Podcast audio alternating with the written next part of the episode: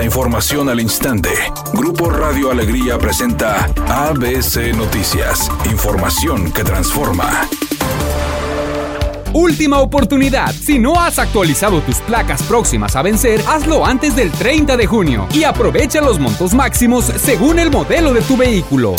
El gobernador de Nuevo León, Samuel García, pedirá la destitución del encargado de la Fiscalía de Nuevo León, Pedro Arce Jardón, por lo que viajó hasta la Ciudad de México para hacer la petición. El mandatario explicó a través de sus redes sociales que mantuvo una conversación con el presidente Andrés Manuel López Obrador para comunicarle de la situación y también lo hará en el Congreso local. Lo anterior, luego de que el gobernador del estado aseguró que un grupo de ministeriales armados intentó ingresar en las oficinas gubernamentales en la torre administrativa. Sin embargo, la Fiscalía aclaró que los elementos que acudieron al lugar solo llevaron un oficio.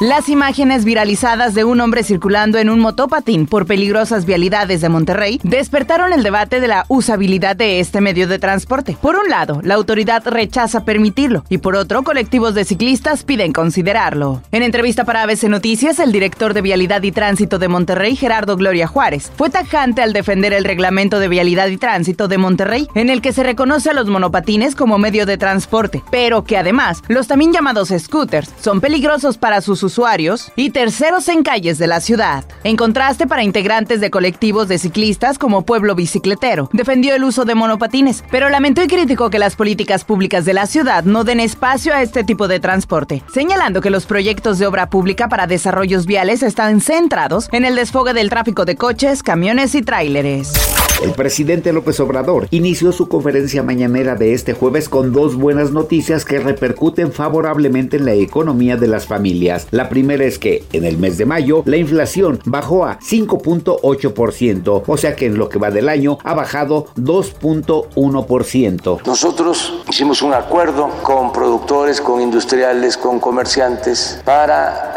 ofrecer una canasta básica a precios bajos, justos. Nos ayudó mucho ese plan. También el que no aumentó el precio de los combustibles, no aumentó el precio de las gasolinas, del diésel, del gas, de la luz. La otra buena noticia, dijo López Obrador, es que el peso mexicano alcanzó niveles históricos al ubicarse la paridad peso dólar en 17 pesos con 37 centavos por cada billete verde.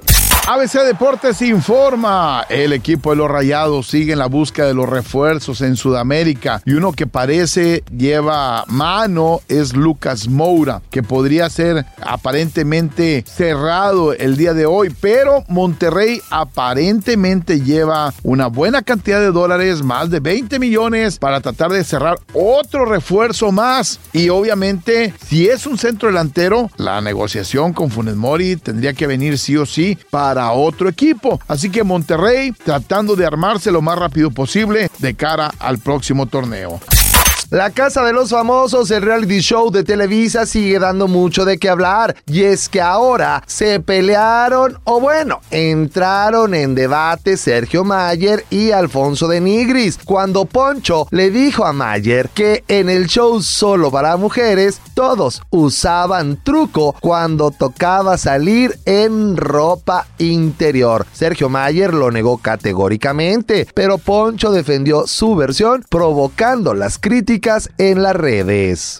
La temperatura en el centro de la ciudad de Monterrey es de 30 grados centígrados. Mi nombre es Claudia Guale. Buenas tardes. ABC Noticias, información que transforma.